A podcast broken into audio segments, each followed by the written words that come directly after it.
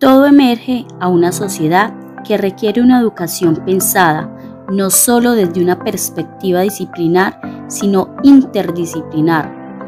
Es oportuno entonces preguntarnos si el docente del siglo XXI reúne las características y competencias pertinentes para modelar la nueva educación, el hombre y la sociedad. Es innegable la incertidumbre y la tensión que genera un cambio, pero se requiere congruencia entre la educación y el nuevo tipo de sociedad. En este sentido, Correa afirma que los diferentes actores del sistema educativo debemos replantear de forma constante el papel que desempeñamos en el sistema, dado que nuestros métodos y estrategias deben evolucionar a la par con el mundo cambiante y al mismo tiempo convertirlos en factor de nuevos cambios e innovaciones.